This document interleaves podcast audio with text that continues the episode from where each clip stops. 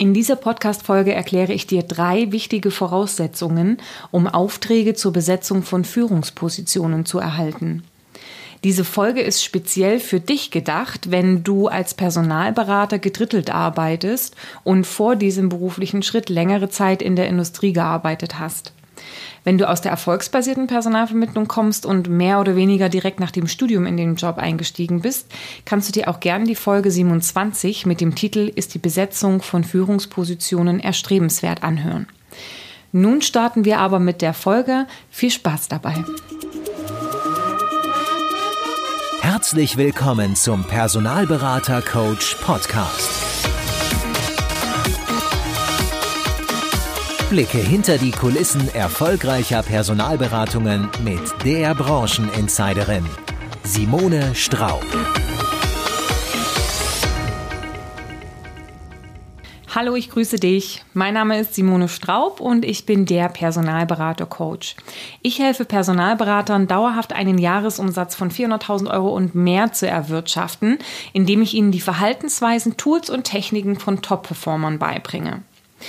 Vor einiger Zeit war ich mal auf einer Messe und kam nach meinem Vortrag mit ein paar Personalberatern ins Gespräch, die eine typische Historie in der klassischen Personalberatung mitbrachten. Also vor ihrer Tätigkeit als Berater waren sie lange Zeit in der, Industrie und dann haben sie irgendwann den Schritt in die Personalberatung gemacht und sind dort jetzt seit einigen Jahren ähm, selbstständig.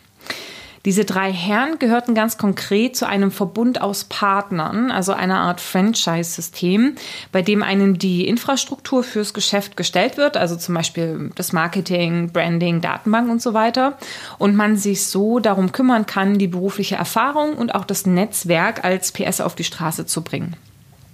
Die drei Herren also zeigten sich von meinem Vortrag ganz begeistert und versuchten mich für ein Training bei sich zu gewinnen. Und so kam es, dass wir dann begonnen, über deren Herausforderungen im Tagesgeschäft zu sprechen. Diese transparent zu machen, schien dem einen oder anderen schwer zu fallen. Schließlich müsste man dann ja über Dinge sprechen, die nicht so gut laufen. Aber mit ein bisschen Nachfragen kamen die überwiegend vertrieblichen Themen zum Tageslicht. Ein großes Thema war da das Gewinn von höheren Positionen, also Führungskräfte bis hin zum C-Level. Die Frage war, was kann man tun, um solche Positionen zu gewinnen? Eine sehr interessante Frage.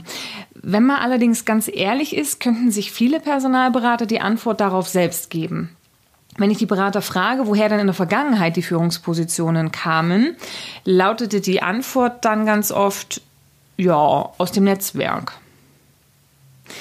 Eine Beraterin hat mir neulich folgende Geschichte erzählt. Sie war vor einiger Zeit bei einer Veranstaltung in ihrem Thema, also eine branchenrelevante Veranstaltung, und ist dort mit einem Geschäftsführer ins Gespräch gekommen.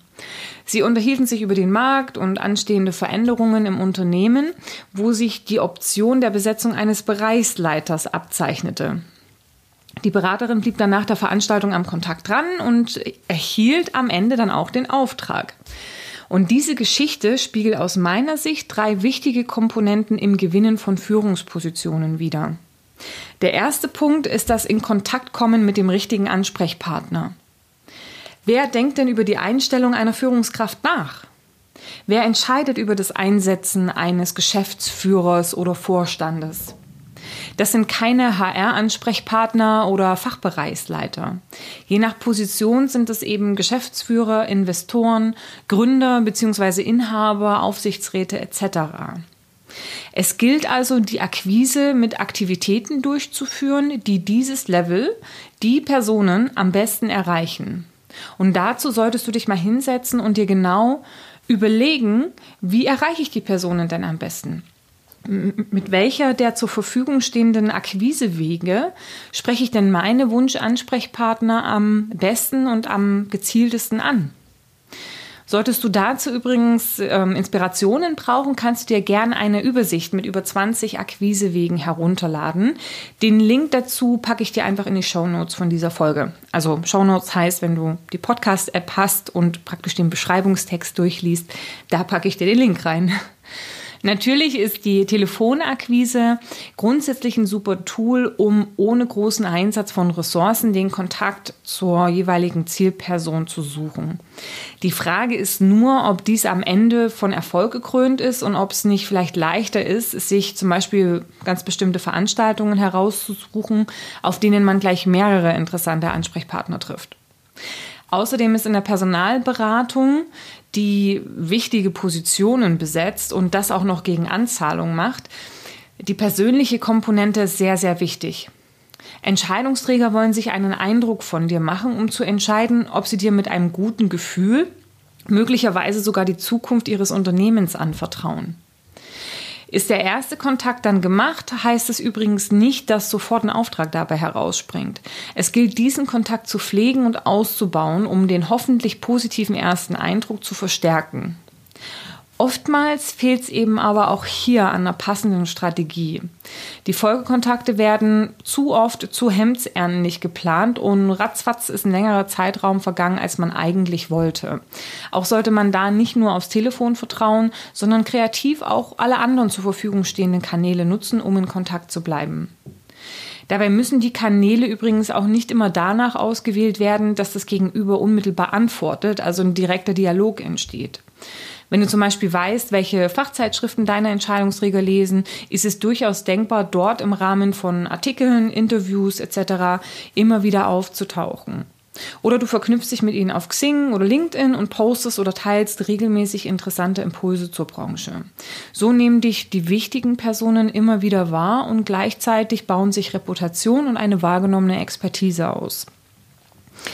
Es bringt dir übrigens nichts, wenn du dich in einem Thema gut auskennst, aber niemand das weiß.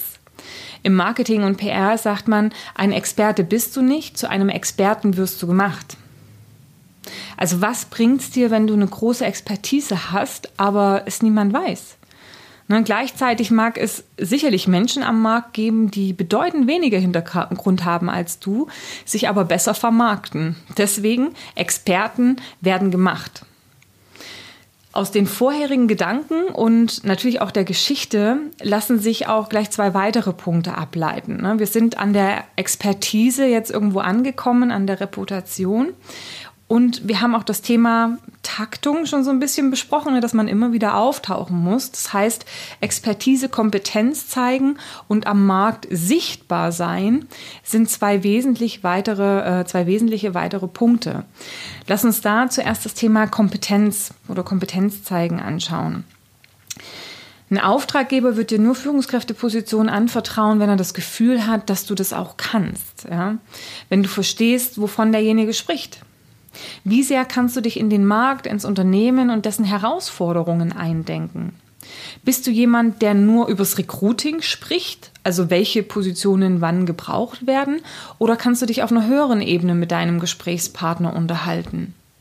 Der Gesprächspartner wacht ja nicht auf von heute auf morgen und sagt, ich muss jetzt Person ABC einstellen, ja, sondern dein Geschäftsführer, dein Vorstand, Aufsichtsrat und so weiter, die machen sich darüber Gedanken, wie sie ihr Unternehmen für die Zukunft optimal aufstellen. Ja, die beobachten Branchenbewegungen, ähm, ja, ähm, Konkurrenzbewegungen und machen sich Gedanken, wie sie wettbewerbsfähig bleiben.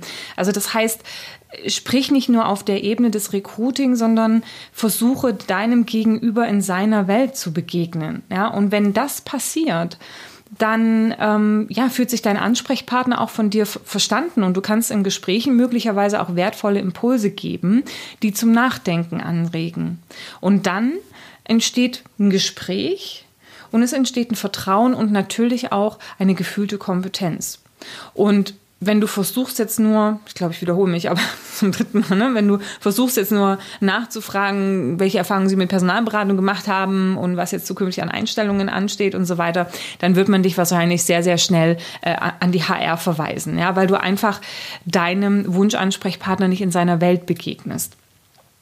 Ich arbeite momentan ähm, an einem sehr großen Projekt, wo ich einen Juristen gesucht habe, der mich in der Erstellung von AGBs, Lizenz- und Datenschutzvereinbarungen unterstützt. Ähm, außerhalb dieses Projektes arbeite ich bestimmt schon seit zwei Jahren, glaube ich, mit einer großen namhaften Kanzlei zusammen, die mich auch in den unterschiedlichen Bereichen meines Tagesgeschäfts berät. Natürlich hat diese Kanzlei auch Spezialisten zum Thema DSGVO, AGBs und Lizenzen. Letzten Endes habe ich mich aber für einen kleinen Nischenanbieter entschieden. Weshalb? Weil ähm, dieser genauso ein Projekt, wie ich es aktuell umsetze, bereits selbst für sich umgesetzt hat und mich natürlich neben den rechtlichen Themen auch auf weitere hilfreiche ähm, Impulse hinweisen kann oder auf äh, hilfreiche Themen hinweisen kann. Er macht mich praktisch auf blinde Flecken aufmerksam, ähm, nicht nur was das Rechtliche angeht. Und ja, die Gespräche geben einfach darüber hinaus auch noch Mehrwerte, für die dann keine extra Rechnung geschrieben wird. Und wenn ich die Wahl habe, dann wähle ich natürlich genauso jemanden, ja. Das wird dir sicherlich ähnlich gehen. Mit ein bisschen Nachdenken fallen dir vielleicht auch Situationen ein, in denen du Aufträge erteilt hast, weil derjenige einfach wusste, wovon er spricht und dir zeigen konnte, dass er dich sehr, sehr gut versteht. Vielleicht sogar eben, wie gesagt, weil er es auch selber schon erlebt hat, ja. Und das ist halt so das, das will man bei einem Lieferanten auch wiederfinden, ja, dass man das Gefühl hat, da bin ich gut aufgehoben. Kannst du also grundsätzlich nachvollziehen, was einen Geschäftsführer, Inhaber oder Aufsichtsrat umtreibt? Verstehst du die Branche, um auch zu verstehen, welche zukünftigen Entwicklungen stattfinden werden und welche Voraussetzungen für eine optimale Stellenbesetzung vielleicht nicht nur in der offiziellen Stellenbeschreibung stehen, sondern was ist darüber hinaus noch wichtig, was derjenige sucht, dessen er sich vielleicht auch gar nicht bewusst ist, ja? Also wenn du das in Gesprächen signalisieren kannst, ähm, wirst du in deinem Vorhaben, dass du Führungskräftepositionen besetzen möchtest, ernst genommen und du erntest Vertrauen und am Ende eben auch Aufträge. Zum Thema wahrgenommene Kompetenz ähm, fällt mir außerdem noch Folgendes ein. Du solltest natürlich auch schauen, wie ist denn eigentlich dein grundsätzlicher Auftritt nach außen? Was sieht man, wenn man auf deine Homepage geht? Wie positionierst du dich? Welche Stellenanzeigen sind ausgeschrieben? Hast du überhaupt welche online? Gerade wenn du explizit auf Spitzenpositionen gehen möchtest, ist das vielleicht auch gar nicht notwendig oder erwünscht. Ja? Selbiges natürlich auch mit deinem Xing- oder LinkedIn-Profil. Schau, dass das alles in deine Story passt. Ja? Und google gern auch mal deinen Namen und schau, welche Treffer du generierst. Wenn dies nicht in deine Positionierung passt, dann arbeite dran. Ähm, neben der Ansprache der richtigen Ansprechpartner und eine reale und wahrgenommene Kompetenz in deinem Bereich ist ein dritter Punkt auch ganz wichtig. Eines meiner Lieblingszitate bringt diesen sehr schön auf den Punkt. Du verlierst nicht gegen die Konkurrenz, sondern gegen die Unbekanntheit. Und dort liegt ganz viel Wahrheit drin. Du kannst dich ja selbst mal ehrlich fragen, was du regelmäßig für deine Bekanntheit tust. Hast du dich bewusst mit deinem optimalen Akquisemix auseinandergesetzt, also wie du die unterschiedlichen Kanäle äh, nutzt und welche du nutzt? Und werden diese Kanäle auch regelmäßig bespielt? Es braucht immer einen Mix an Kanälen. Ne? Also im Recruiting setzt du ja auch nicht nur auf einen Weg, nur auf die Stellenanzeige oder nur auf Xing meinetwegen. Ja? Ähm, es braucht einen Mix und es braucht außerdem auch Ausdauer, regelmäßige, konsequente Aktivität.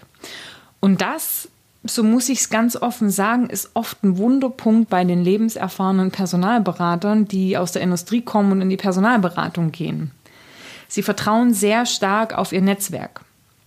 Der Grund, weshalb sie nicht an höhere Positionen kommen, ist, weil sie sich nicht aktiv darum bemühen. Wenn man sich nur darauf verlässt, welche Positionen einem das Netzwerk zuspielt, dann liegt genau da auch der Nachteil.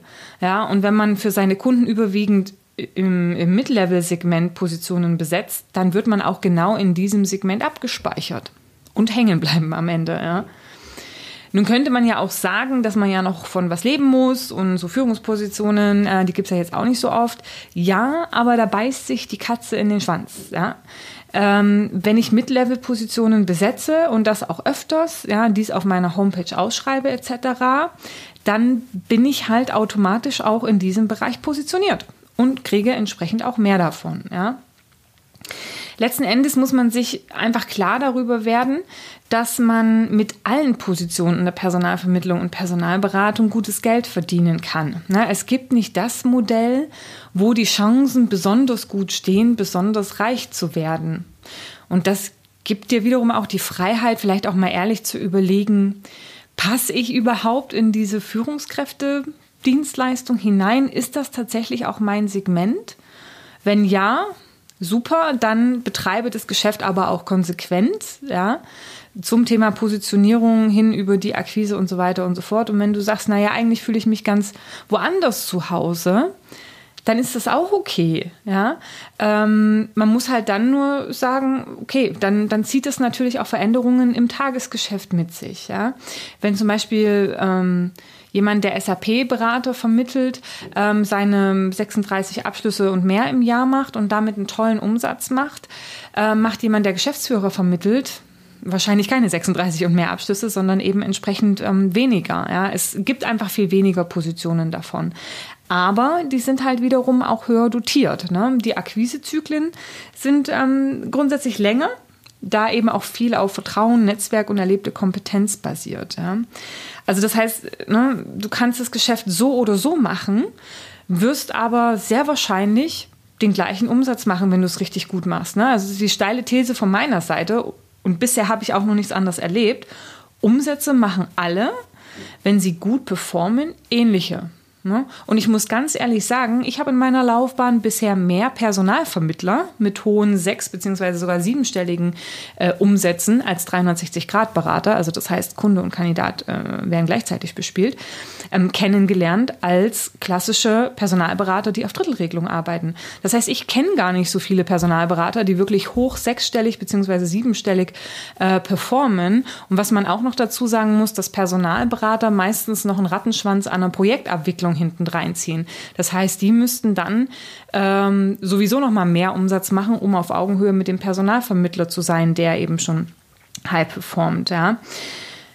Also ich weiß nicht, warum ich noch nicht so viele Personalberater ähm, erlebt habe. Das ähm, sind nur Vermutungen. Vielleicht liegt es auch daran, dass ich mit mehr Personalvermittlern in Berührung komme. Oder es liegt vielleicht auch daran, weil Personalvermittler einfach auch mehr ins Training und Coaching investieren bei den lebenserfahrenen Personalberatern habe ich oft den Eindruck, dass sie davon ausgehen, nicht mehr dazulernen zu können. Diese sehe ich dann am Ende auch seltener in meinen Trainings. Und naja, wenn man einfach zum Thema Weiterbildung nicht mehr so wahnsinnig viel tut, dann ist halt auch niemand da, der einem die blinden Flecke mal aufzeigt. Ja? Interessanter Fakt übrigens nebenbei, der wieder voll ins Bild passt mit den äh, Partnern, von denen ich dir am Anfang erzählt habe, die mich auf der Messe angesprochen hab, haben, ähm, wurde tatsächlich ein Training äh, terminiert. Und am Ende erschienen von den elf angemeldeten Partnern nur drei. Die anderen schickten ihre Mitarbeiter. Und das, obwohl das Training aktiv von ihnen eingefordert und lange im Voraus geplant war am Ende, das ist nur eine vage Vermutung, aber am Ende war man wahrscheinlich doch nicht stark genug, sich in eine Runde zu setzen und zuzugeben, dass man noch viel zu lernen hat, beziehungsweise bereits bekannte Inhalte mal wieder auffrischen sollte. Jetzt bin ich ein bisschen provokant und sage oder zitiere den Nikolaus Reuter, CEO der Etengo, aus Folge 23 oder 24. Fette Katzen rennen nicht mehr. Ja, genau. Ähm, einige dieser Berater oder vielleicht auch einfach mal unabhängig von der, von der Gruppe, möchte ich meinen, diese, äh, ja, diese, dieser Fakt in Bezug auf Weiterbildung etc. Ähm, und diese Passivität auch teilweise ähm, in der Akquise liegt einfach auch daran, dass viele der Berater auch nicht mehr arbeiten müssen. Sie wollen aber auf der anderen Seite Führungspositionen besetzen. Das ist so ein bisschen wie wasch mich, aber mach mich nicht nass. Das funktioniert halt so nicht, ja. Wenn ich ernten möchte, dann darf ich auch sehen. Ernten ohne Sehen geht nicht. Also egal, ob du im Mid-Level-Segment oder mit Führungspositionen erfolgreich sein möchtest, gutes Geld verdienen kannst du mit beidem. Der finale Umsatz ist am Ende, wenn der Job richtig gemacht wird, gar nicht so groß unterschiedlich. Ja. Wichtig jedoch für beide, Kümmere dich um dein Marketing und die Akquise. Wenn du als Personalberater noch relativ am Anfang stehst, kennt dich noch niemand. Und dein Netzwerk aus der Industrie wird dich vielleicht auch erst mal beäugen und schauen, ob du es mit deinem neuen Vorhaben so wirklich ernst meinst. Bedeutet, es gibt dir zu Beginn möglicherweise noch keine Aufträge. Dann gibt es nur eine Richtung, nämlich nach vorn. Bring dich in die Köpfe der Menschen, die du von dir überzeugen möchtest. Spinne und pflege Netzwerke und im Bedarfsfall, ähm, um im Bedarfsfall äh, sorry, in den Köpfen der richtigen Personen zu sein. Und dafür ist eben Konsequenz und Ausdauer gefragt. Regelmäßigkeit. Aktiv an den Markt zu gehen, anstatt passiv zu warten, bis jemand einem die Positionen in den Schoß wirft. Ja? Akquise ist nichts Verwerfliches oder Böses, sondern ganz im Gegenteil etwas, was absolut notwendig ist. Was nützt ein guter Berater, wenn er nichts zum Beraten hat? Was nützt Porsche die beste Technik, wenn sie nicht in Marketing investieren und für sich Kunden akquirieren würde? Das machen sie jetzt auch nicht durch eine konstante Beschallung im Radio oder Fernsehwerbung. Porsche hat für sich jetzt auch die passenden Kanäle gewählt, um das Zielpublikum zu erreichen. Wichtig ist aber auch wieder, sie tun was. Zu Beginn des Podcasts habe ich dir die Geschichte einer Personalberaterin erzählt, die auf einer branchenrelevanten Veranstaltung mit einem Geschäftsführer ins Gespräch kam. Sie hatten sich nicht über das Thema Recruiting unterhalten, zumindest nicht in erster Instanz, sondern über den Markt und das Unternehmen des Gesprächspartners. Und erst im Laufe des Gespräches deutete sich eine Option als Bereichsleiter an, die sie nach dem Halten und den Ausbau des Kontaktes auch bekam. Drei wesentliche Elemente, um Führungspositionen zu bekommen, verdeutlicht diese Geschichte. Sprich mit den richtigen Personen, kenne dich in deinem Thema aus und zeige das und sei aktiv in der Quise und das beständig. Vielleicht konnte ich dich mit dieser Folge etwas inspirieren und dir den ein oder anderen hilfreichen Gedanken mitgeben. Verzeih mir auch das ein oder andere offene Wort. Manchmal brauchst du ein bisschen Drama, um Akzente zu setzen. Wenn dir die Folge weitergeholfen hat, dann lass mir gerne eine 5-Sterne-Bewertung da oder erzähle deinen Kollegen, dass es diesen Podcast gibt. Oder beides.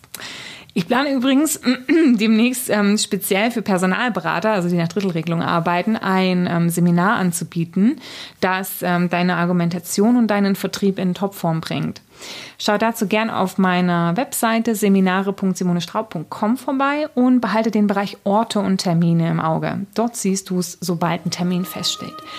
In diesem Sinne, Angriff und Happy Hunting.